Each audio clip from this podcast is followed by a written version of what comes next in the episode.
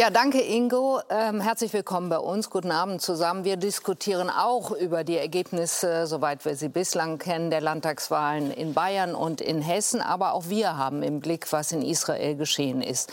Und dazu sind heute Abend bei uns die SPD-Parteivorsitzende Saskia Esken, der Bundesminister für Ernährung und Landwirtschaft Cem Özdemir von Bündnis 90 Die Grünen, die stellvertretende CDU-Bundesvorsitzende und Bildungsministerin in Schleswig-Holstein Karin Prien Berlin.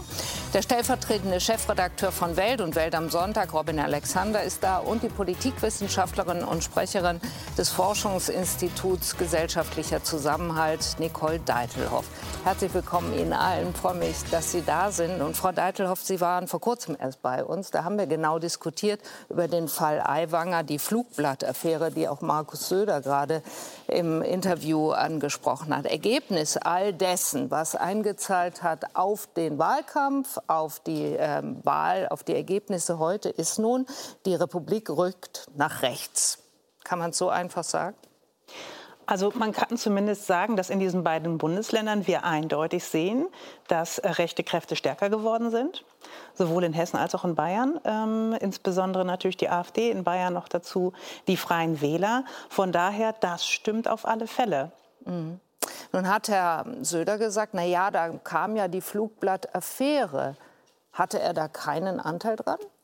Doch, äh, ganz, ganz sicher. Also es ging ja auch um die Frage in der Flugblattaffäre, wie geht man damit um? Wie geht ja. man mit dem Vorwurf, dass Herr Aiwanger dieses antisemitische Flugblatt damals in seinem Ranzen gehabt hat?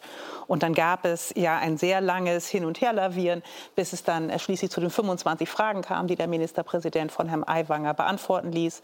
Die Antworten auf diese Fragen, ich glaube, das wurde unisono in den Medien auch so diskutiert, waren nicht ganz zufriedenstellend. Sie waren äh, inkonklusiv könnte man vielleicht am ehesten noch dazu sagen.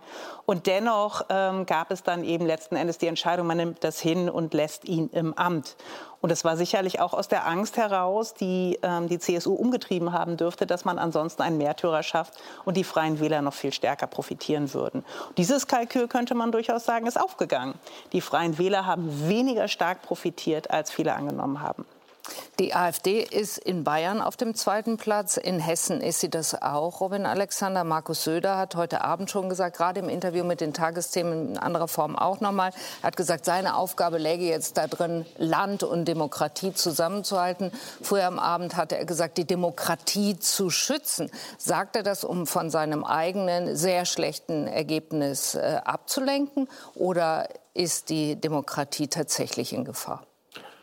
Da wäre ich etwas vorsichtig. Ich finde, da kommt oft so ein hoher Ton rein. Also bei der Partei von Herrn Özdemir kommt das besonders schnell, aber irgendwie hat die CSU das jetzt übernommen, äh, weil auch die AfD ist demokratisch gewählt. Ne? Und das finde ich dann schwierig. Aber in Teilen rechtsextrem. ja, aber man kann ja sagen, sie ist in Teilen rechtsextrem, aber trotzdem ist sie angetreten und, und, und sie ist gewählt und das muss man dann auch mal zur Kenntnis nehmen. Und ich glaube, an hohen Tönen gegen die AfD oder auch an klaren Tönen, die richtig sind, hat es nicht gefehlt. Also ich glaube, da den Ton noch höher zu drehen, ändert nichts. Was meinen Sie mit den Ton höher zu drehen? Also stärker anzugreifen oder äh, die Sache zu überhöhen? Jetzt ist doch gewählt und es ist erkennbar, dass Leute sich für die AfD entschieden haben, obwohl bekannt ist, was diese Leute teilweise im Schilde führen. Das genau. steht in den Zeitungen, das haben die Politiker gesagt, Sie sagen es in Ihrer Sendung, ist nicht geheim. Mhm. So, also muss die Ursache ja woanders liegen. Und dann glaube ich schon, dass man überlegen sollte, wie man eine Politik gestaltet, die das, was dieser Partei Leute zutreibt, bearbeitet. Das erscheint mir rational. Und was ist nun die Lehre aus den beiden Landtagswahlen heute Abend? Was Markus Söder im Interview gesagt hat, dass es an der Migration liegt, das ist natürlich kein eins zu eins Zusammenhang. Mhm. Aber das Gegenteil, dass es egal wäre, wie viele Leute nach Deutschland kommen und wie damit umgegangen wird, dass das egal wäre für das, was rechtspopulistisch passiert, das kann man nicht ernsthaft glauben. Das, in jedem europäischen Land ist es anders. Das heißt, es muss Lösungen geben, dass die Bevölkerung sieht, wir adressieren ein Problem, das ihr seht, und wir, wir bieten dafür eine Lösung an und dann passiert auch etwas. Frau Esken, in beiden Ländern äh, muss man sagen, das kann man jetzt erstmal ja alles den Zahlen nach zusammenfassen, äh, kann die Union den Ministerpräsidenten stellen. In Hessen Boris Rhein, äh, in Bayern haben wir gesehen äh, Markus Söder. In beiden Ländern gewinnt die AfD hinzu, erreicht Höchstwerte, die bis sie bislang nie hatte, kommt in beiden Ländern auf Platz zwei. Hinzu gewinnt auch die, äh, gewinnen die Freien Wähler in Bayern. Dagegen verlieren auch in beiden Ländern die im Bund regierenden Ampelparteien deutlich, wirklich deutlich. Warum erreichen Sie mit Ihrer Politik die Menschen nicht mehr so, wie Robin Alexander es gerade entwickelt hat, dass man ihnen eine Politik anbietet, die ihre Probleme löst? Also ich glaube, dass die Ampel durchaus sich mit den Problemen der ähm, äh, Menschen beschäftigt, mit einem zukunftsfähigen, lebensfähigen Planeten zum Beispiel, ähm, also mit Klimaschutzpolitik, aber natürlich auch mit einer, die eben in allen Landesteilen in Stadt und Land umsetzbar ist und die auch leistbar ist für alle, also sozial ausgewogen. Das ist schon ein Ansatz, den die Ampel ähm, deutlich fährt. Wir haben äh, ja auch äh, reichlich Sozialpolitik. Glauben Sie oder sehen Sie das irgendwo nachgewiesen? Sie sagten, ich das, glaube, dass nein, nein, so das Sehe ich, das sehe ich durchaus. Man äh, sehen wir ja auch in, in, in dem, wie ähm, die Bertelsmann Stiftung die Bilanz, äh, Halbzeitbilanz dieser Regierung beurteilt. Mhm. Ähm, ganz deutlich so, dass die, die Ampel anders mehr als andere äh, Regierungen in der Vergangenheit äh, innerhalb von zwei Jahren in der ersten Hälfte eben schon umgesetzt hat äh, an Projekten. Und äh, wir haben nebenbei, möchte man nicht sagen, denn es stand oft sehr im Vordergrund, ja noch Krisen gelöst. Ähm, nämlich noch sozusagen die auslaufende Corona-Krise und gleichzeitig eben den Überfall Putins auf äh, die Ukraine und die Energieproblematik dieser Und warum zahlt das alles nicht auf bessere Ergebnisse für Sie ein? Denn naja, eigentlich weil, muss man sagen, viele, kann man noch Probleme eine deutlichere Absage bekommen an die eigene Politik, auch an die Bundespolitik, hm. als wenn man mit einer Bundesinnenministerin antritt, die zuständig ist für eines und gerade am Schluss des Wahlkampfs vielleicht sogar für das Thema, was die Menschen bedrückt, nämlich Migrationspolitik. Und die kommt dann ins Ziel mit minus 4,7 Prozent. Also ich bin nicht sicher, ob tatsächlich die Migrationspolitik und die Migration als solche das Problem ist, dass alle Menschen sehr bedrückt oder ob es nicht vielleicht auch Zukunftsängste sind ähm, äh, angesichts dessen, wie viele Veränderungen, wie viele Krisen wir derzeit erleben, wo man nicht sicher weiß, wohin geht es eigentlich, nicht nur mit äh, diesem Land, sondern mit, mit unserer Welt. Ähm, die geopolitische Unsicherheit und so weiter. Ich glaube, dass da viel auch Verunsicherung und auch ähm, Veränderungsmüdigkeit und Krisenangst äh, drinstecken in der allgemeinen Stimmung. Und dann ist es eben so, dass die AfD für all diese Probleme, die wir haben, eine einfache Lösung zu bieten hat. Es ist keine Lösung, aber zumindest äh, scheint es so. Eine einfache Antwort auf eine komplexe Problemlage. Wir haben durchaus aber komplexe Antworten und die sind eben nicht so leicht transportierbar gegen eine emotionale, auf Empörung ausgerichtete Antwort, nämlich die Migranten sind schuld. Naja, 72 aber, aber die, AfD, die AfD, wenn ich das vielleicht sagen mhm. darf, Herr Alexander, die AfD ist, ähm, ähm, mag eine demokratisch gewählte Partei sein, aber sie ist keine demokratische Partei. Sie ist eine regelrecht antidemokratische Partei. Und das müssen wir schon auch sagen eine Partei, deren Abgeordnete ähm, äh, Reichsbürger in den Bundestag schleust, die dann dort auskundschaften, wie ihre Umsturzpläne umzusetzen sind. Das ist für mich keine demokratische Partei. Insofern darf man den Unterschied schon machen. Aber das hilft auch nichts. Also die Artikel Nein, aber über sagen, die AfD. Aber sagen muss man es trotzdem. Also die Artikel über die AfD, was dort alles vorkommt, haben wir alle bei uns in der Zeitung x-mal geschrieben. Steht im Internet ist, bei der Konkurrenz Ordnung, auch. Aber, aber ich bitte Sie trotzdem, das nicht zu sagen. Aber Sie sind ja nicht die Journalistin. Nein. Schauen Sie, Sie kommen ich, wieder ins Semantische. Ich bitte, das ist wieder, wer hat nach Vornamen gefragt? Ist es demokratisch oder nur demokratisch ich gewählt? Ich habe nicht davon gesprochen, das was ich gesagt habe, sondern ich habe Terminologie. Sie sollten es nicht sagen. Sie sollten nicht ja, sagen, glauben die, AfD, wenn ich sage, die AfD ist eine demokratische Partei. Das sollten wir nicht sagen, weil es nicht stimmt. Sie gehen auch weg, Frau Esken, von den ja. Fragen, die ich Ihnen gestellt habe. Und das ist vielleicht auch vielleicht der falsche Weg. Denn hingeguckt nochmal auf die hm. Frage, die ich gestellt habe bieten die Ampelparteien insonderheit die SPD, deren Vorsitzende, sie sind wirkliche Lösungen an für Probleme. Sie haben gesagt, Migrationspolitik ist vielleicht gar nicht das drängendste Problem. Es ist aber eines, was die Menschen bedrückt. Die Zahlen weisen es nach. Ja. Infratest DIMAP hat in der zurückliegenden Woche Fragen gestellt. 72 Prozent der hm. Befragten, das ist natürlich eine satte Zahl, in Hessen und 83 Prozent der Befragten in Bayern wünschen sich eine, Zitat, grundsätzlich andere Asyl- und Flüchtlingspolitik Politik, hm. damit weniger Menschen zu uns kommen. Sprich, die sind überhaupt nicht einverstanden mit dem, was sie im Moment von Frau Faeser, die zuständig ist, angeboten bekommt. Und ja. sehen da nicht eine Lösung für ihr Problem. Ihre Lösung wäre, es sollen weniger Menschen kommen. Die, die, Ampel hat ja tatsächlich in ihrem Koalitionsvertrag auch eine andere ähm, Asyl- und Migrationspolitik angekündigt bzw. vereinbart und hat sich darauf auch auf den Weg gemacht. Ähm, da geht es darum, die Asylverfahren zu beschleunigen. Könnte sein, dass das, die Wählerinnen und das, Wähler im Moment nicht genau nachgelesen haben, was im Koalitionsvertrag ja, steht, sondern die sein, wollten was sehen. Ja, und natürlich, und die Bertelsmann-Studie hat ja auch genau dazu auch geforscht und hat eben auch gesagt, da sind Dinge umgesetzt worden. Wir haben Asylverfahren beschleunigt, wir haben die Rückführungen erhöht, soweit es möglich ist. Und wir wissen alle, dass da andere Dinge notwendig Frau Esken, sind als alleine, kommt es nicht an? als alleine die. Warum kommt es bei den Menschen nicht an? Warum und, sagen die nicht, boah, Nancy, die SPD Nancy macht Faeser, eine Nancy Faeser ist es, Nancy Faeser ist es anders als ihren Vorgängern Herrn Seehofer oder Herrn de Maizière gelungen, äh, eine europäische Einigung für ein neues europäisches Asylsystem herbeizuführen. Das muss aber noch umgesetzt werden. Das ist jetzt ist die Einigung gelungen, jetzt muss es umgesetzt werden im Trilog und dann wird es auch möglich sein, dadurch eben die Zahlen zu begrenzen. Aber es kommt ja vor allem darauf an, dass wir eben ähm, in Deutschland äh, es möglich machen, dass diejenigen, die wirklich Schutz brauchen, und wir stehen zum Asylrecht und wir stehen zur Genfer Flüchtlingskonvention und mhm. auch zu den internationalen Verpflichtungen, die wir haben, dass wir denen eben auch helfen können. Und deswegen müssen die, die nicht bleiben können, natürlich auch wieder gehen. Kann Nancy Faeser jetzt einfach weiter Bundesinnenministerin bleiben? Nancy Faeser ist diejenige, die jetzt Migrationsabkommen ja, vorbereitet mit, mit, mit, mit anderen Ländern. Das, das auch ist das aber jetzt nicht richtig toll gestärkt durch den zurückliegenden Wahlkampf. Kann sie es einfach bleiben? Also ich persönlich würde, auch wenn das jetzt vielleicht ein bisschen seltsam kommt, eine Lanze für Nancy Faeser brechen, auch wenn sie die Verliererin des Tages ist, weil das hat doch nicht diese Frau alleine verschuldet. Mhm. Also ich erinnere noch, in der Flüchtlingskrise von Angela Merkel hatte Thomas de Maizière, der Innenminister, eine sehr, sehr schlechte Presse. Also die Idee, dass ein Innenminister alleine Kraft so am Machtwort das alles machen kann. Und das Irre ist ja, die Ampel hat sich ja bewegt. Mhm. Ja, also die Ampel hat in Europa zugelassen, dass die Außengrenzen befestigt werden. Die Parteien, die hier sitzen, die immer gesagt haben, keine Zäune, haben gesagt, oh, macht mal Zäune, wir lassen uns nicht dabei ganz laut erwischen, aber wir sind dabei. Äh, jetzt gibt es bald diese Einrichtung an der Grenze. Mhm. Als Herr Seehofer das mal vorgeschlagen hat, hat die SPD und die Grünen CETA und Mordio gerufen. Jetzt ist das ein SPD und Grünen Konzept. Jetzt hat gerade Olaf Scholz per Machtwort die eigene Außenministerin gezwungen, der Krisenverordnung zuzustimmen und hat nach einem Treffen mit Giorgia Meloni, der italienischen Rechtspopulistin, in Granada gesagt, er könnte sich vorstellen, dass das Finanzieren von privater Seenotrettung, was ja im Bundeshaushalt steht, seit die Ampel regiert, nicht mehr lange darin steht.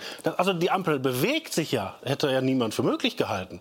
Nur erkennbar wollen die Leute noch mehr und ich glaube, sie wollen auch ein Konzept und sie wollen es auch erklärt haben.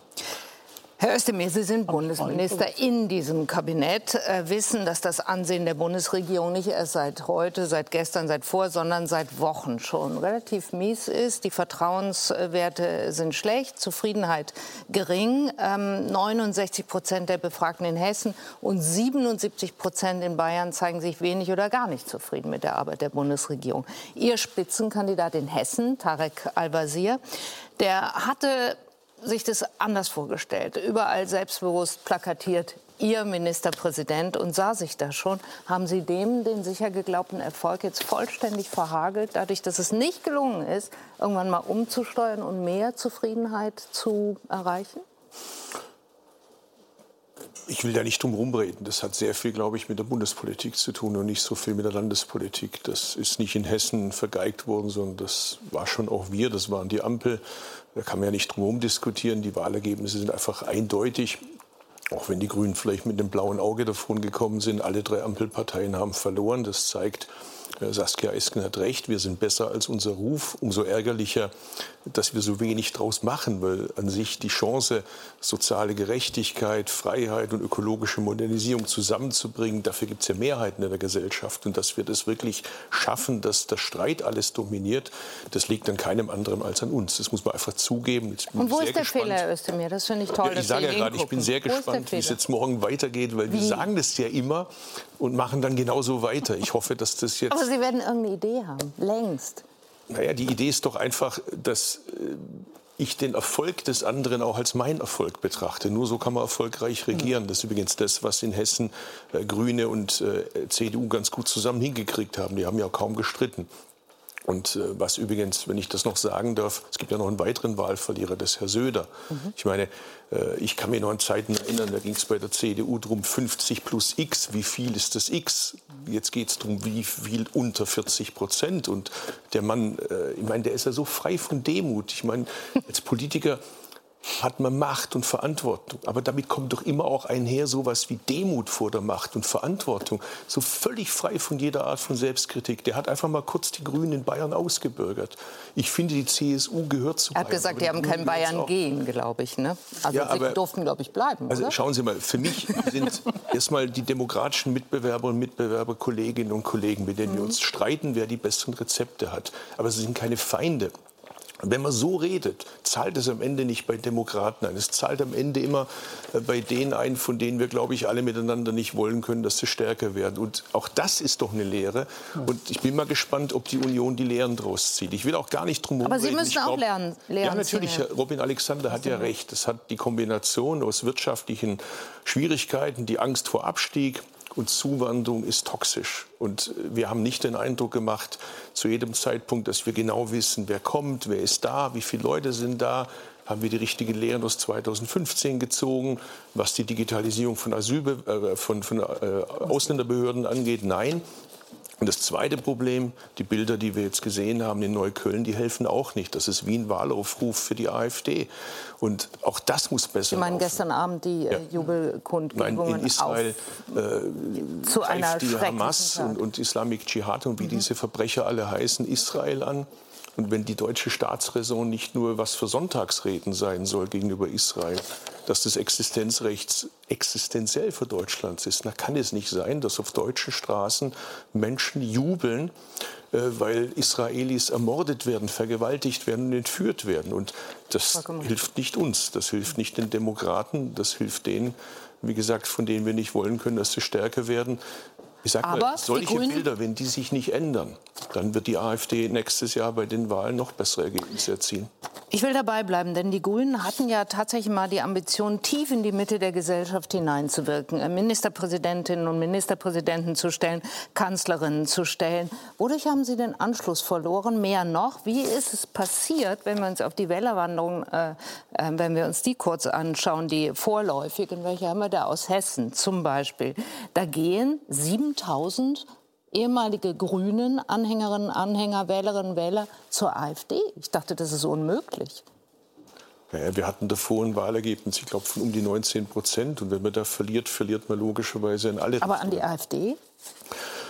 Ich glaube, dass die AfD einen Teil Wählerschaft hat, der, glaube ich, für uns nicht oder kaum zu gewinnen ist. Das sind Leute mit einem relativ geschlossenen rechtsradikalen Bild, aber sie hat auch Wählerinnen und Wähler, die da hingehen wegen Protest. Und da muss man sich schon auch selbstkritisch an der eigenen Nase fassen, was wir da falsch gemacht haben. Ich will es mal so sagen. Bei aller Kritik an uns, an der Ampel, bei aller Kritik an Herrn Söder in, in Bayern, nichts davon rechtfertigt, AfD zu wählen. Wenn man mit der Ampel unzufrieden ist in Hessen, konnte man Herrn Rhein wählen, haben ja viele gemacht. Mhm. Wenn man in Bayern unzufrieden ist mit Herrn Söder, dann konnte man von mir aus die etwas freidrehenden Freie Wähler wählen. Es gab eine Alternative. Wir reden jetzt die ganze Zeit über die AfD. Das Reden über die nee, AfD wir reden auch über die Ampel. sie nicht schwächer, sondern ich glaube, dass wir den Leuten zeigen, wir haben das im Griff.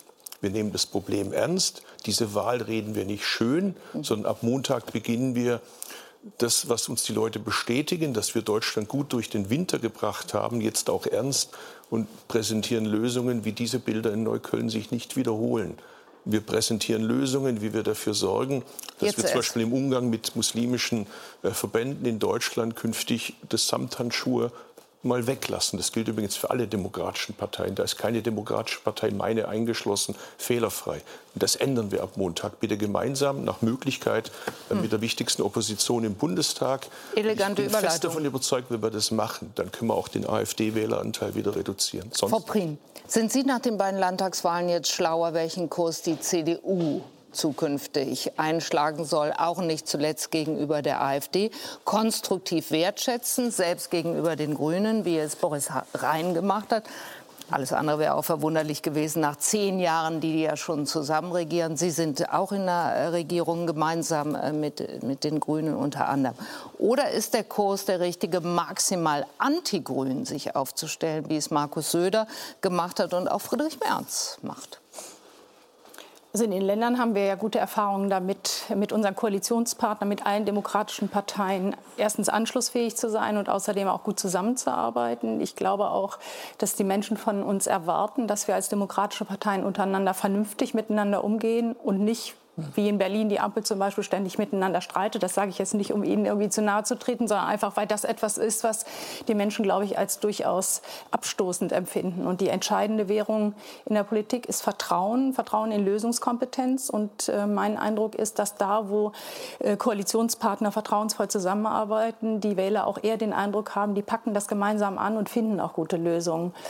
Insofern ist das jetzt eine Absage an den Kurs von Friedrich Merz, der genau Nein, das ist überhaupt keine Absage sagt, an Hauptgegner, die Grünen. Und alle, äh, glaube ich, CDU-Ministerpräsidenten, die mit den Grünen regieren, sagen, äh, verstehe nicht ganz. Hauptgegner in der Koalition, hat er ja gesagt. Man muss da immer, finde ich, auch genau zitieren.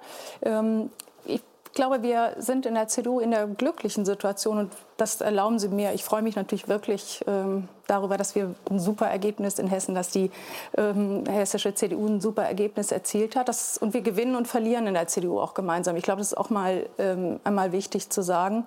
Wirklich, aber kann sich Friedrich Merz den Erfolg in Hessen wirklich ans eigene Revier heften, wenn der doch anders als Boris Rhein die Grünen genau von mir aus auf Bundesebene zum Hauptgegner erklärt und Sie zum Beispiel, Sie hatten mich angemahnt, genau zu zitieren, wegen wegen ihrer, Zitat, penetrant vorgetragenen Volkserziehungsattitüde angreift. Hilft das?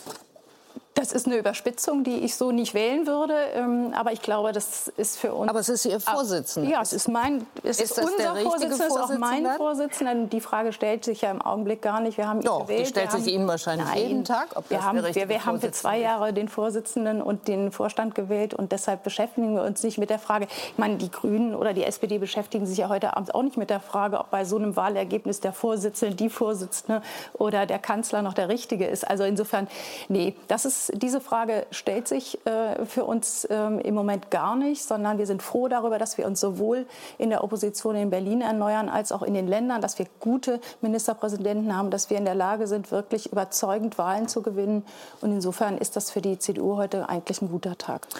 Aber, Aber Alexander ist. Entschuldigung, darf ich einen Satz sagen? Ich meine, dass der Herr Merz Ihren Ministerpräsidenten ja zu einer Einzelstimme erklärt hat. Das ist ja jetzt auch nicht gerade ein Zeichen davon, dass die Einigkeit in der Union Eier Popeye Aber Leute, ich meine, die, Sie und Sie haben heute Abend die schlechtesten Wahlergebnisse äh, eingefahren. Und ich schön geredet. Naja, das stimmt. Ähm, aber äh, dann kümmern Sie, warum kümmern wir uns denn nicht mal gemeinsam darum, wie wir die AfD, ähm, die Begeisterung der Menschen für die AfD kleinkriegen? Wir reden Nur zu also Deshalb, ich hatte ja gefragt. Da geht es ja genau um die Frage, ob mit den Provokationen... Ja, genau. sind jetzt schlauer geworden ja, ich bin, Kurs. Ich, ähm, ja, und wie geht der Kurs? Ja, es geht darum, den Menschen zu zeigen, äh, dass man Lösungen hat für die Probleme, die sie bewegen. Und ist zu leugnen, dass die Menschen Migration für eines der entscheidenden Absolut. Themen halten, das halte ich wirklich für total kurzsichtig. Wir müssen den Leuten sagen, ja, wir hören euch, wir hören euch zu. Das heißt nicht, dass man auf den, den Rattenfängern äh, auf den Leim geht und jetzt mit den ganz einfachen Lösungen kommt. Aber man muss doch den Leuten zugestehen, dass sie das als zentrales Thema in unserem Land im Moment wahrnehmen, neben dem Thema wirtschaftlicher Abschwung ab. Sie haben es natürlich so recht angesprochen. Natürlich ist die Frage der Abstiegsängste auch ein Thema. Die Frage, wie schaffen wir das mit der mit der Klimaneutralität? Ja, das, äh, wie schaffen wir das, mit steigenden Sto äh, Strompreisen umzugehen? Wie schaffen wir das, mit Inflation umzugehen? Das sind alles Themen, die die Menschen bewegen. Und darauf müssen die Antworten gegeben werden. Und offensichtlich ist es der Ampel nicht gelungen, die Antworten zu geben. Sonst wären diese Wahlergebnisse heute Abend ja anders ausgefallen. Gelingt es dem Vorsitzenden der CDU, da einen Weg vorzugeben, der funktionieren kann? Ich hatte ja gesagt, Boris Rhein hat es genau ganz anders gemacht als äh, Markus Söder. Weiß ich gar nicht. Welcher Kurs funktioniert da nun besser? Warum ist jetzt das, der heutige Abend ein Anlass, um über irgendwas zu reden, was Friedrich Merz angestellt hat? Die Union hat beide Wahlen gewonnen. Und der in München, der äh, der Konkurrent von Merz ist, hat einen schlechten Abend. Also was genau hat Friedrich Merz jetzt wieder angestellt, dass wir alle über ihn reden? Müssen Sie Und ja auch nicht. Diese Grafik, die Sie hatten, hat doch gezeigt, dass Leute von allen Parteien zur AfD gehen. Sie hatten doch die ganzen Zahlen, sogar von den Grünen und von der FDP und der SPD. Die mehr von der SPD. So, ne? also Aber auch diese vielleicht können Theorie. wir, können wir einmal über diese Zahl Merz sprechen? müsste ganz alleine irgendwas machen, um die um, also irgendwie die AfD, also das, ich verstehe gar nicht, wie man immer darauf kommt. Wenn das im Bund so ausgeht, wie heute Abend in Hessen, dann ist der Kanzler. Und Aber- wenn nächste Woche gewählt Aber vielleicht wird, können ist er wir auch mal Kanzler, die Bayernwahl weil er und die, die Wahl stärkste in Kraft ist. Hessen miteinander vergleichen. Und wenn Das wir uns die ich. Wählerwanderung ansehen, dann sehen wir durchaus einen signifikanten Unterschied. Herr Söder, der sich, wenn ich das mal so sagen darf, durchaus gegenüber der extremen Rechten geöffnet hat und versucht hat, am rechten Rand zu fischen mit deutlich rechtspopulistischen. Aussagen in diesem Wahlkampf, hat ganz kräftig Wähler an die AfD verloren. Entschuldigung, nach Herr Rhein, der das in Hessen nicht gemacht hat, Herr Alexander, hat insbesondere hat wenig Wähler an ausreden. die AfD verloren, da hat vor allen Dingen die Ampelparteien haben an die AfD verloren. Wenn sich die Zahlen angucken, sieht man das sehr deutlich. Also wenn wir über die Rolle der CDU dafür sprechen wollen, wie stark die AfD abschneidet, dann müssen wir uns das angucken. Dann sieht man, ein eher rechtspopulistischer Wahlkampf der CDU führt zum Erstarken der AfD. Ein eher mitteorientierter Wahlkampf der CDU, wie in Hessen, führt dazu, dass die Ampel zwar verliert, aber nicht, dass die CDU ihre meisten Stimmen an die AfD hat. Sorry, Und das ist schon ein ist wichtiger einfach, Unterschied. das ist wirklich, also bei aller Wertschätzung, Markus Söder hat doch keinen rechtspopulistischen Wahlkampf geführt. Der hat sich von der, AA der hat sich doch ganz knallhart abgegrenzt. Green, Frau Äh, Green, der hat sich knallhart abgegrenzt. Entschuldigen, jetzt lassen Sie mich Bitte. bitte ausreden. Knallhart abgegrenzt von, von der AfD. Das macht er immer wieder. Also das ist einfach nicht richtig. Okay, und aber- Boris ja. Rhein, Boris Rhein und die hessische CDU vertritt durchaus im Bereich der inneren Sicherheit zum Beispiel sehr konservative CDU-Positionen. Er hat die gleichen Positionen wie, wie Friedrich Merz vertreten in Sachen ähm, Migrationspolitik. Genau die gleichen Positionen. Das ein, der einzige. Unterschied, der einzige Unterschied, und der ist sicherlich wichtig, ist die Frage, wie ähm, hat man respektvollen Umgang miteinander. Zu den Grünen in, in Hessen ist das der Koalitionspartner, mit dem man seit vielen Jahren zusammenarbeitet. Selbstverständlich hat man da ein anderes Verhältnis zueinander als in, im Bund, wo natürlich die Zuspitzung eine andere Rolle spielt. Und jetzt bitte nicht falsch verstehen. Ich finde so manches Mal auch äh, Aussagen von Friedrich Merz, die würde ich so nicht tätigen. Darum geht es aber gar nicht. In der Sache ist es so, wir haben auch in Hessen eine CDU, die Positionen vertritt, die, von, die sich von denen von Friedrich Merz gar nicht äh, absetzen. Und ich finde das wirklich absurd, dass wir jetzt wieder über Friedrich Merz diskutieren heute Abend, anstatt darüber zu diskutieren, warum hat eigentlich die Ampel das Vertrauen der Wir haben Menschen über in einen Kurs diskutiert, über einen antipopulistischen, Ja. populistischen, sonst wie Kurs, über einen Kurs gegen die. Grünen, äh, nicht gegen die Grünen. Das finde ich hochinteressant nach diesem Wahlkampf, denn das war eine der Besonderheiten dieses Wahlkampfs, sowohl in Hessen als auch in Bayern, wo Sie, Herr Özdemir, das im Übrigen auch leidvoll erfahren haben, was da abgegangen ist gegen die Grünen, das darf man ja mindestens mal sich angucken und Absolut. unter Demokraten auch kolossal daneben finden, oder? Erzählen Total. Ja, ich war in einem Bierzelt mit 2500 Leuten, die zuhören wollen. Und einige hundert Leute mit Trillerpfeifen haben versucht, das zu verhindern. Gut, das gehört so dazu. Ich war mal Handballtorwart. äh, Ich nehme das irgendwie mit Fassung. Aber dass draußen Steine verkauft wurden. Furchtbar. Zum Kauf angeboten wurden. Und dass der bayerische Ministerpräsident und die führenden Politiker es nicht schaffen, einfach mal zu sagen, das gehört sich nicht. Das ist nicht Freistaat Bayern. Sondern stattdessen sagt, die Grünen haben das Gen vom Freistaat nicht. Für mich ist doch selbstverständlich, wenn irgendjemand aus dieser Runde und inklusive der AfD angegriffen wird, ist es ein Angriff wie auf mich. So dieser Grundkonsens, dass der aufgekündigt wird. Ich gebe Ihnen mal ein praktisches Beispiel vom bayerischen Ministerpräsidenten. Die Deutsche Gesellschaft für Ernährung macht ja immer, Schleswig-Holstein setzt die beispielsweise um, der Freistaat auch, Empfehlungen, wie Kantinenessen sein soll, wegen Gesundheit. Da diskutiert irgendein Mitarbeiter, ob 10 Gramm ausreichend wären. Der bayerische Ministerpräsident sagt, Cem Özdemir, nicht die DGE, ein Mitarbeiter, sondern Cem Özdemir fordert 10 Gramm Fleisch am Tag und behauptet es. Ich meine, ja, ist das C Folklore oder hat das auch was damit zu tun, das C im Namen? Du sollst kein falsches Zeugnis nehmen wider deinen Nächsten. Ich komme aus einer säkular-muslimischen Familie, aber ich habe im evangelischen Religionsunterricht gelernt, dass man sich an die Spielregeln hält, dem anderen die Würde nicht abspricht, dass man einfach die Grundregeln des Anstandes berücksichtigt. Ich bin fest davon überzeugt, das wird uns wahnsinnig helfen gegenüber den Gegnern der Demokratie, Aber- wenn wir einfach anständig miteinander Ja, umgehen. bin ich total- Übrigens gehört zum Anstand auch dazu, dass die anderen nicht immer Unrecht haben, die eigenen nicht immer Recht haben. Ich sage nicht immer, die Grünen haben Recht und die CDU, SPD oder FDP haben immer Unrecht. Das wäre ja Quatsch. Ich- Aber wenn wir so anfangen zu reden, ist das, glaube ich, die halbe Aber ehrlich gesagt habe ich genau das empfunden in den letzten Wochen immer wieder, als es Stimmen gab bei den Grünen oder bei der SPD, als immer wieder gesagt wurde, die CDU die, und die Mitglieder der CDU wollen in Richtung AfD sich bewegen. Das empfinde ich übrigens als genauso wirklich nicht nur beleidigend, sondern das trifft mich im tiefsten Mark. Und deshalb finde ich, und das wirklich, können wir gerne heute Abend miteinander hier verabreden, wir müssen damit aufhören. Wissen Sie, dass ich Sie mal in Schutz genommen habe, als Ihnen ja. der Rassismusvorwurf ich gemacht Ich habe Katha Schulz auch in Schutz genommen und habe mich sofort mit ihr solidarisiert, als dieser Angriff äh, auf sie erfolgt. Das gehört sich auch so unter Demokraten. Aber bitte aufhören damit zu versuchen, den anderen zu diskreditieren. Das ja. wäre, wenn wir das als Konsequenz des heutigen Abends mal äh, festhalten würden, das wäre schon ein echter Fortschritt. Was aber passiert ist auf der Strecke eines anti-grünen äh, Wahlkampfs, wo sich die AfD, äh, die Freien Wähler, äh, auch äh, die CSU in Bayern ja doch einig war, ist, dass die Grünen, glaube ich, was verloren haben. Eventuell durch eigene schlechte Politik oder aber durch die Zuschreibungen, die sie bekommen haben. Was sich herausgestellt ist, ist jetzt, dass die meisten Menschen, können wir uns in der Grafik anschauen, tatsächlich die Grünen doch wieder als die Verbotspartei empfinden, die sie nicht mehr sein wollte, die den Menschen sagt, wie sie zu leben haben. In Bayern sagen 62 Prozent, die Grünen wollen uns vorschreiben, wie wir zu leben haben. Äh, in Hessen sind es 55 Prozent. Prozent. Was ist da passiert, Herr Özdemir, wenn gleichzeitig, und das ist eventuell für Ihre Partei noch bitterer, herauskommt, dass die Kompetenzzuschreibung in der Klima- und Umweltpolitik nicht mehr bei Ihnen gesehen wird? Ja, da kann man nicht einfach zum Alltag zurückkehren, das ist doch klar. Das hat viel mit der Heizungsdebatte zu tun, wo wir, glaube ich, äh, es nicht gut geschafft haben, am Anfang deutlich zu machen, worum es eigentlich geht, nämlich um die Herausforderung des Klimaschutzes. Mhm. Und dass, wenn wir nicht aus fossilen Energieträgern rausgehen, dass es dann viel teurer wird. Teurer für die Bürger, weil das Gas immer teurer wird, teurer für die Menschheit, teurer für unsere Kindheit.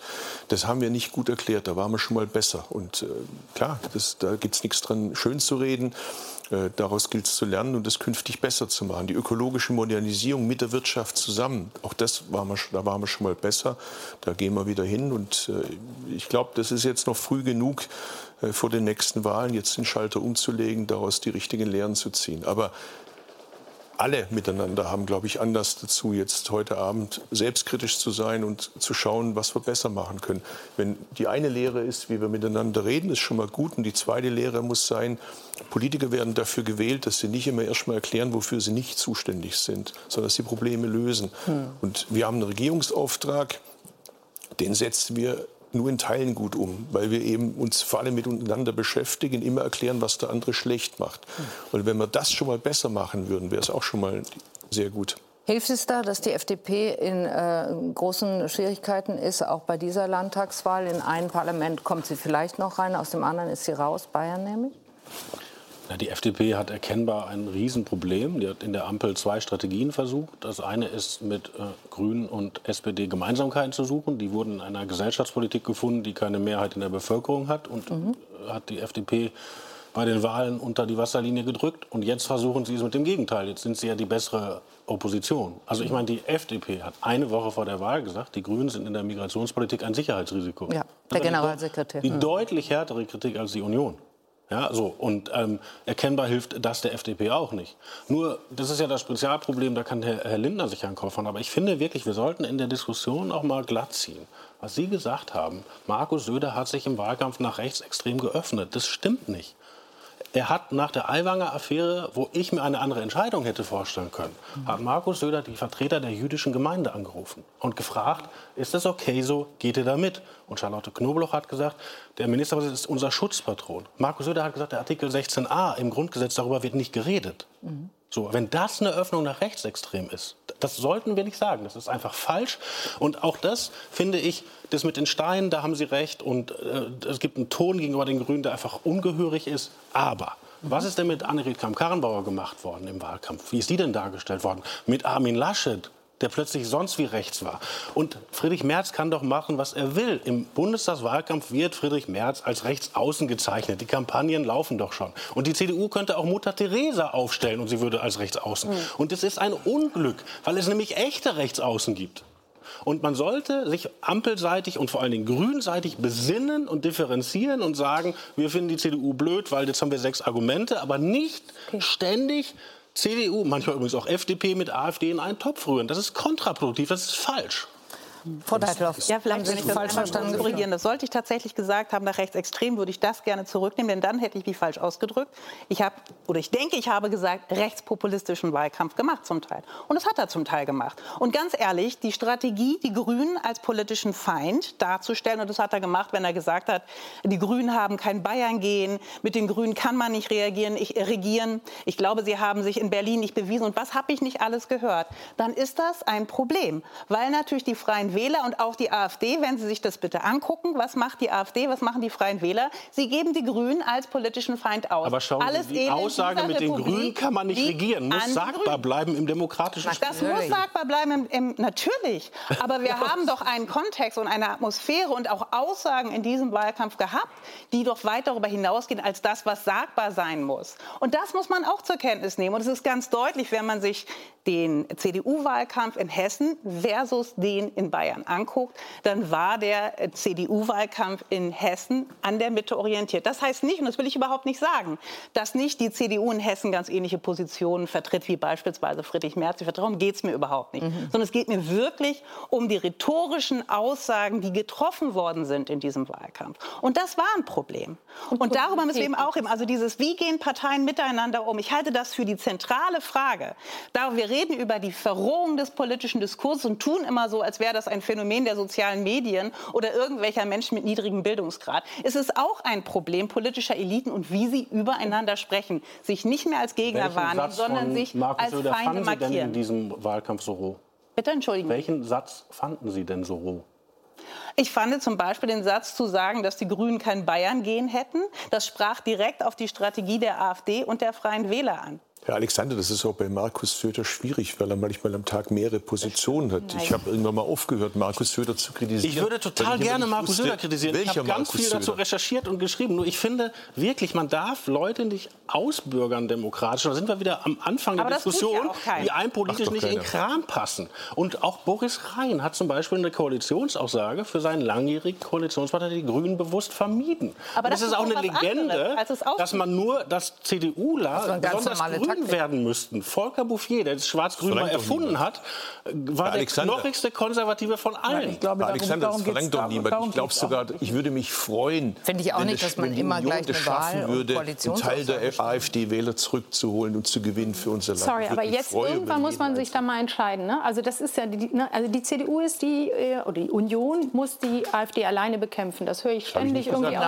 aus, Nein, aus dem linken Spektrum. Dann ist aber das Problem, dass die Union sich rechts, dem Rechtspopulismus öffnet. Aber dann heißt es wieder, aber ihr könnt, ihr, sorgt, ne, ihr sammelt die bitte wieder mal ein da äh, bei der AfD. Also Das habe ich doch nicht gesagt. Ja, das aber ist ja da das wird erklärte dann Ziel Ihres Ja. Fraktionsvorsitzenden. Und ich sage doch gerade, ich würde mich, ich würde Ja. mich freuen, wenn das schaffen würde. Ich würde mich Ja, freuen. Das wäre aber gut Tatsache ist ja auch, Frau, und das, das wissen Sie, Frau Deideloff, ja noch besser, äh, können uns das noch besser erklären. Der Rechtspopulismus ist ein Phänomen, kein deutsches Phänomen, das ist ein europäisches, wenn nicht sogar weltweites Problem. Das ist eine Reaktion der Menschen auch auf die ähm, zunehmende Komplexität unserer Lebensverhältnisse.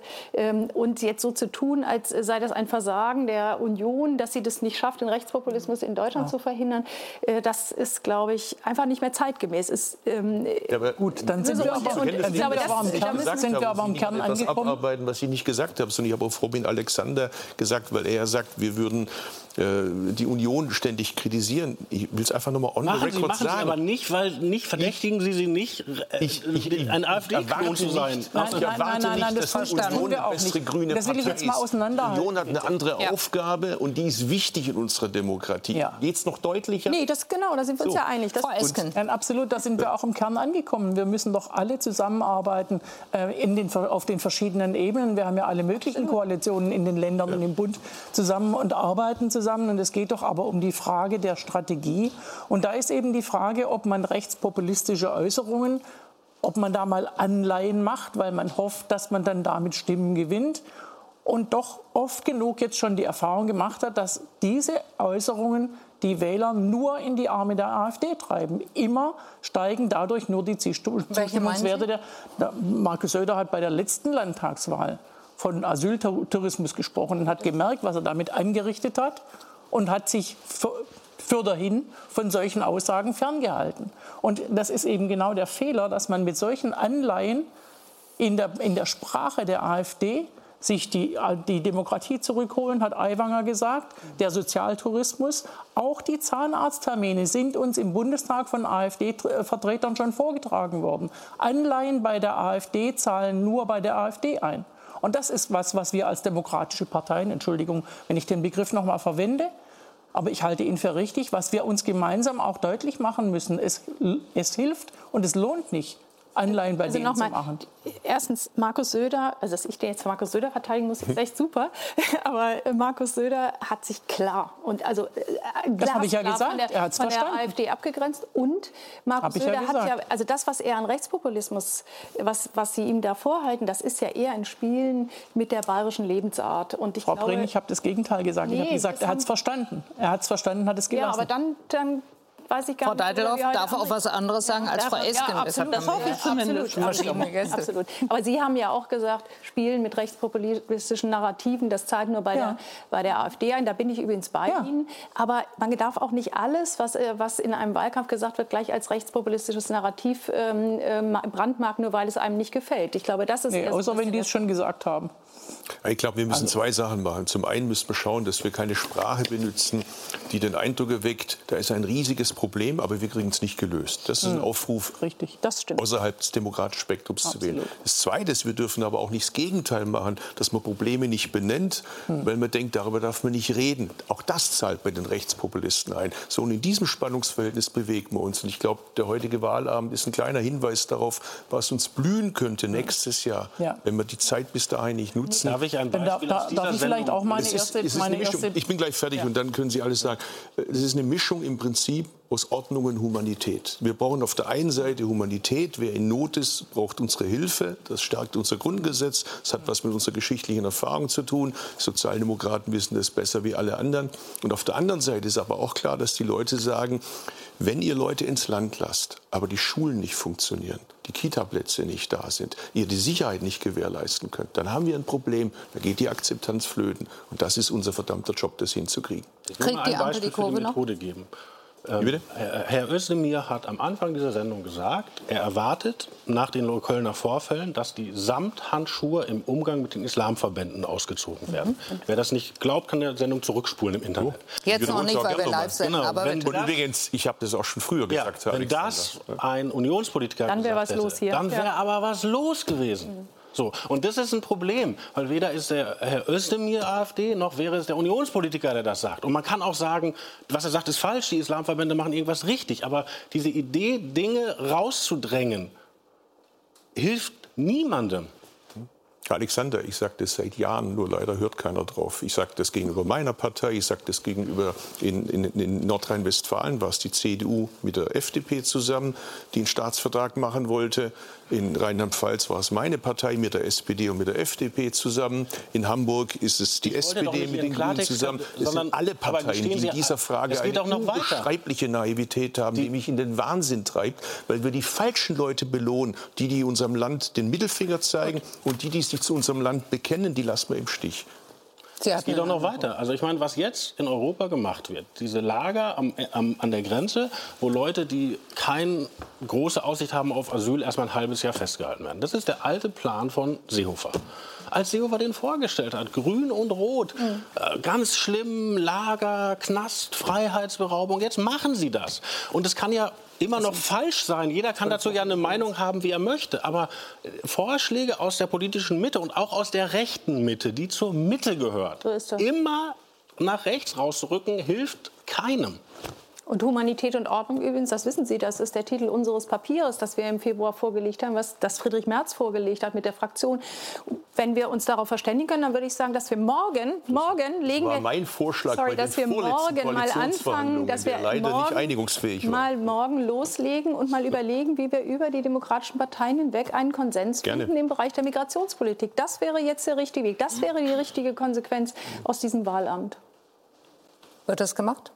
Auf jeden Fall. Weil wir ja ähm, der Bundeskanzler bei seiner ähm, äh, Rede über den, über den Deutschlandpakt bereits äh, beide Hände ausgestreckt hat, nicht nur in Richtung Opposition im Bundestag, sondern vor allem auch in Richtung der Länder.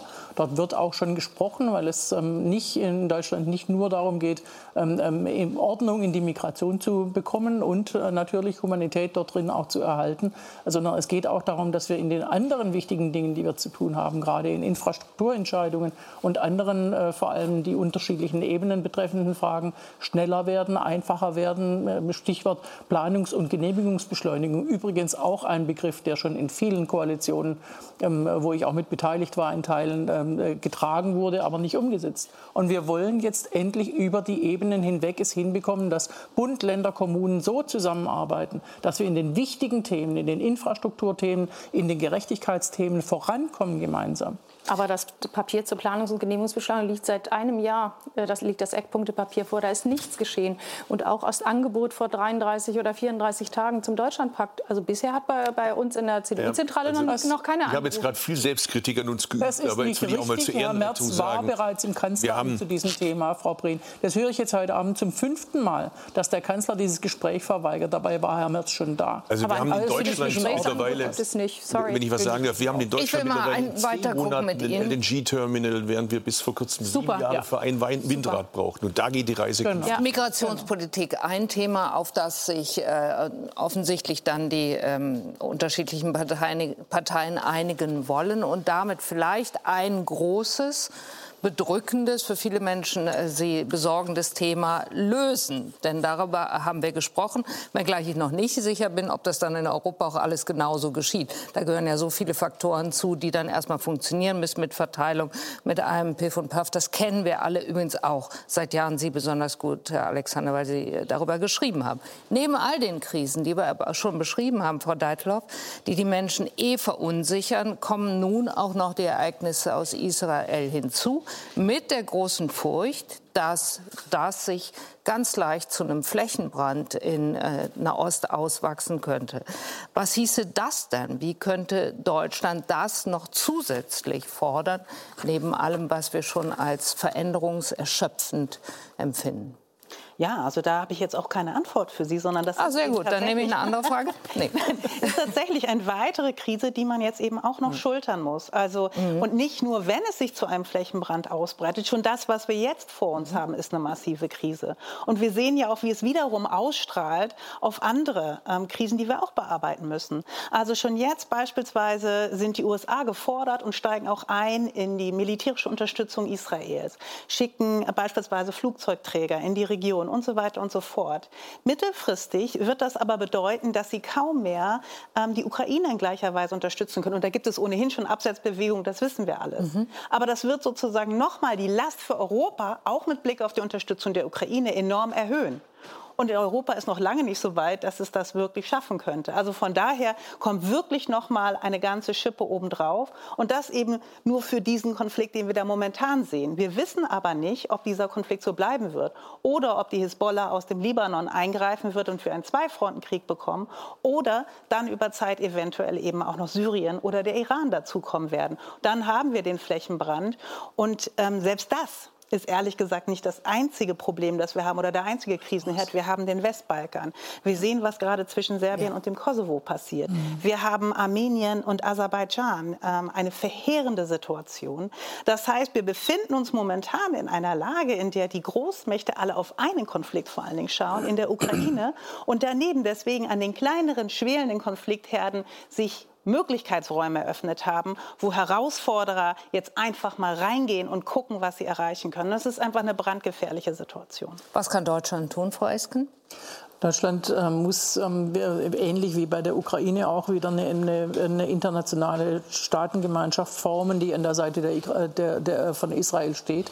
Ähm, äh, das ist ja, äh, haben wir heute schon oft genug gehört, äh, Staatsräson, die Sicherheit des israelischen Staates. Das heißt, wir unterstützen ähm, den israelischen Staat, aber wir, wir können das nicht alleine tun. Das heißt, wir brauchen tatsächlich eine Staatengemeinschaft, die da auch sehr deutlich macht, das ist Terror, das ist blanker Terrorismus, was die Hamas da macht. Und das muss zurückgeschlagen werden. Frau Prien, Sie sind Jüdin. Ähm, Sie schauen ähm, Aber genauso interessiert natürlich und so bedrückt darauf, wie wir alle sagen, aber man solle die Unterstützung für Hilfsprojekte im Gazastreifen, so habe ich Sie verstanden, zurückfahren.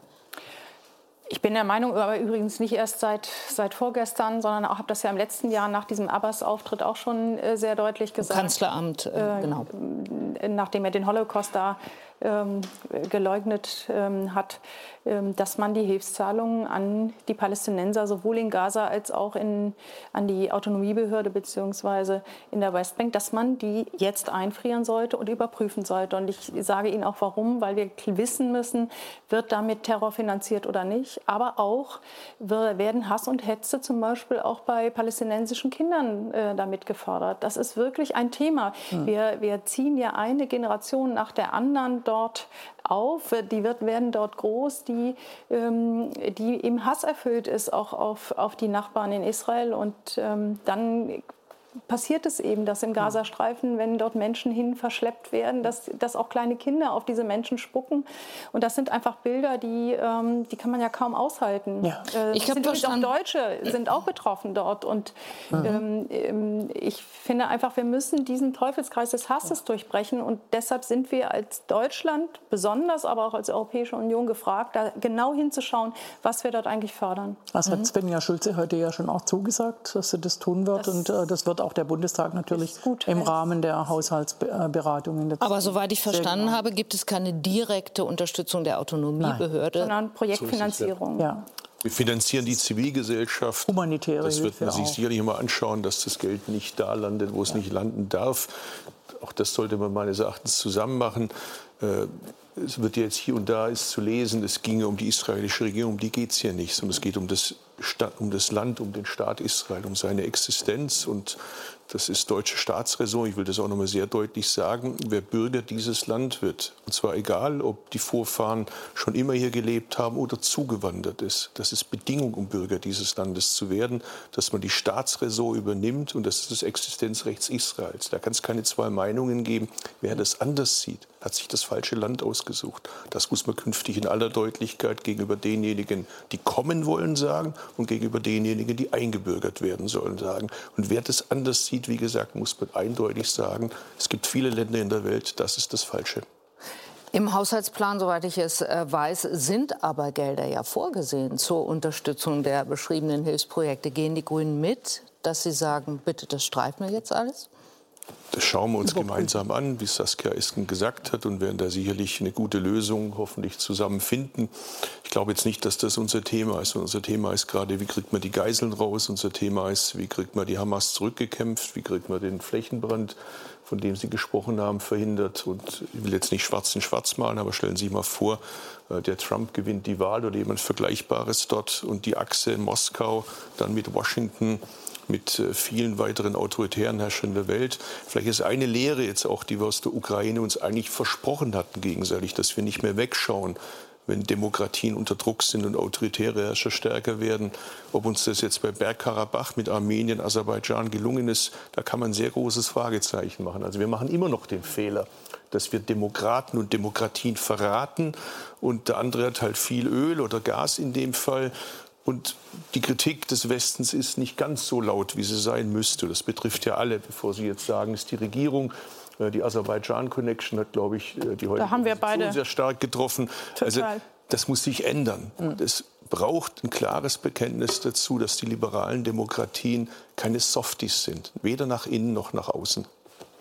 Frau Deitelhoff, das klingt immer so toll. Sie sind Konflikt- und Friedensforscherin. Es klingt auch immer wahnsinnig toll, wenn Frau Esken sagt, Deutschland muss da eine Art Allianz bilden und so. Was kann Deutschland denn eigentlich? Mhm. Denn ähm, ja, weniger, als man das sich vielleicht gerne ausmalt. Also wir haben immer so den Eindruck, Deutschland ist jetzt irgendwie so der Makler, der bringt sie alle zusammen und kann vermitteln. Natürlich hat Deutschland gewisse Erfahrungen, auch deutsche Diplomatinnen und Diplomaten haben in der Vergangenheit durchaus mal erfolgreich äh, vermittelt. Aber das ist sozusagen nichts, worauf wir wirklich setzen können. Wir können uns eingliedern in eine äh, Allianz, wir können deutlich machen, dass wir unterstützen wollen. Aber dabei sollte man dann auch sozusagen einen, einen Hauch von Demut walten lassen. Mehr Möglichkeiten haben wir im Grunde genommen nicht. Das andere, was mir auch noch mal ganz wichtig ist, ist es richtig, ja, natürlich könnte man noch lauter sein, wenn Demokratien unter Druck geraten. Aber was uns Armenien und Aserbaidschan natürlich auch zeigt, ist schlicht und einfach realpolitische ähm, Gegebenheiten. Wir sind eben schon sehr stark beansprucht, beispielsweise durch das Engagement für die Ukraine.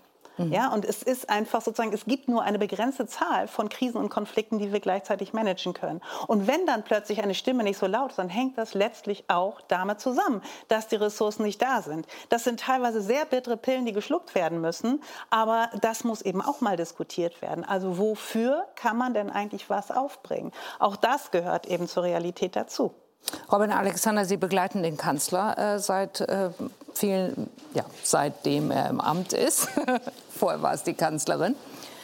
Welchen Eindruck haben Sie? Er hat sich heute eingelassen. Er hat nochmal betont, dass es natürlich zur deutschen Staatsräson gehört, äh, an der Seite Israels zu stehen. Aber was wir auch wissen, ist die drohende Überforderung mit zu vielen Krisen, Konflikten gleichzeitig. Also erstmal muss man prinzipiell anerkennen, dass die Ampelregierung da in einer total guten deutschen Tradition steht. Und das ist nicht selbstverständlich. Es gibt andere europäische Länder, wo gerade linke Parteien seltsame Dinge tun. Und sowohl die Grünen seit Joschka Fischer, die SPD sowieso, auch die FDP mhm. steht da völlig klar. Ähm, Scholz hat einmal den Fehler gemacht, als Abbas im Kanzleramt war und gesagt hat, äh, Israel macht 50 äh, Holocaust am Tag. Und da hat Scholz geschwiegen und hat sich sehr darüber geärgert. Das war also ein, ein Fehler einfach. Mhm. Und der Regierungssprecher hat es auf sich genommen. Ja, aber Schuld. ich glaube, das war der Kanzler selber. Ähm, und da hat er sich sehr geärgert. Und ich glaube, er hat sich auch wahnsinnig geärgert über die Dokumenta wo er ja nicht hingefahren ist. Also dass in Deutschland eine Kunstausstellung ist, äh, wo man dann plötzlich sagt, oh, das sind ja antisemitische Bilder und stand aber vorher drei Monate in der Zeitung, wollte man nicht wahrhaben. Total peinlich. So, also, aber darüber ärgert sich Scholz und darüber mhm. ärgern sich ja wahrscheinlich die anderen vernünftigen Leute in der Regierung auch. Und was Deutschland für Israel machen kann, ist nicht das Thema Waffenlieferung, weil ehrlich mhm. gesagt, wenn die Israelis zu wenig Waffen haben, sind die ganz woanders im Problem. Mhm. Wir können in internationalen Organisationen für Israel wirken. Israel wird ständig in der UNO verurteilt. Wenn Deutschland da nicht mitmacht und da sagt Veto oder in der EU, in der EU kommen immer Vorschläge, bestimmte Produkte aus Israel oder aus den besetzten Gebieten nicht mehr in der EU verkaufen zu lassen. Wenn Deutschland da in diesen Organisationen sagt, nein, das tun wir nicht, das ist sozusagen das, was den Israelis auf jeden Fall, wenn man sie fragt, am meisten hilft. Wäre das denkbar, Preuske?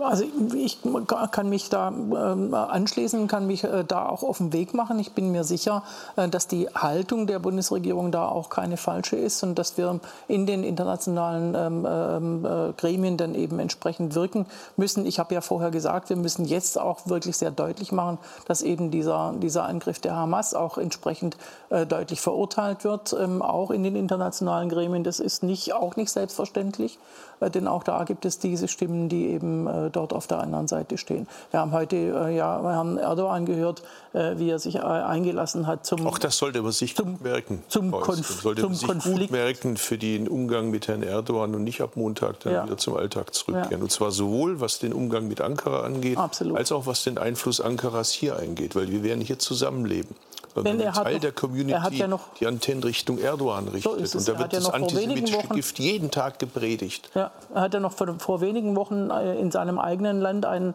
terroristischen Angriff gehabt und hat ja. äh, dann auch entsprechend reagiert und ähm, ähm, sagt jetzt ähm, in Richtung Israel, äh, jetzt haltet mal still. Das ist wirklich ähm, sehr empörend.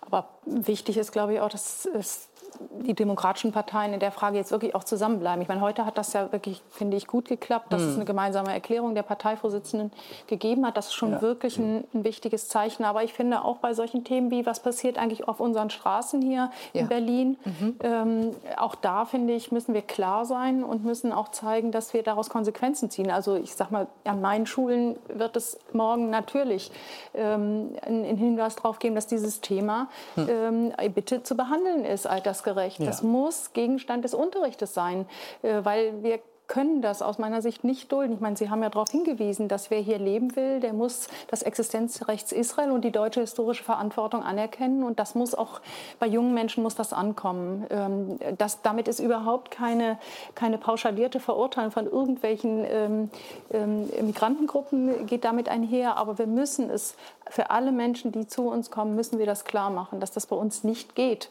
Und da müssen wir dann eben auch schauen, dass das auch, dass der Rechtsstaat hier handelt ähm, mhm. und da die Möglichkeiten auch ausgeschöpft werden. Ich werde mal die Kolleginnen und Kollegen daran erinnern, wenn sie beim staatlichen türkischen Fernsehsender TRT Int Interviews geben, wo genau diese Hetze gemacht wird, wenn sie äh, bei der Frage der Genehmigung von Moscheen beispielsweise und bei der Förderung, wo man genau weiß, wo sie hingehören, dass die alle von Ankara gelenkt werden, äh, alle wegschauen und zwar parteiübergreifend. Na, das, Na, das ist schon so. Ich kann Ihnen die Beispiele alle nennen. Hm. Danke für die Diskussion. Die Tagesthemen machen weiter, haben darin auch beide Themen, glaube ich, Ingo. Ähm, selbstverständlich, so wie es eben Tagesthemen extra auch gemacht hat. Also Jetzt seid ja, ihr dran. Danke. Genau, es führt kein Weg dabei, daran vorbei. Denn bevor wir gleich die neuesten Zahlen aus Bayern oder Hessen bekommen, blicken wir auch noch mal nach Israel. Inzwischen werden da mehr als 700 Opfer gemeldet, die durch den gestrigen Angriff der Hamas getötet wurden. Wie Israel da heute auf die Angriffe reagiert, das und wie gesagt mehr zu den Landtagswahlen hierzulande gleich bei uns in den Tagesthemen. Das ist in den Tagesthemen. Tschüss und auf Wiedersehen.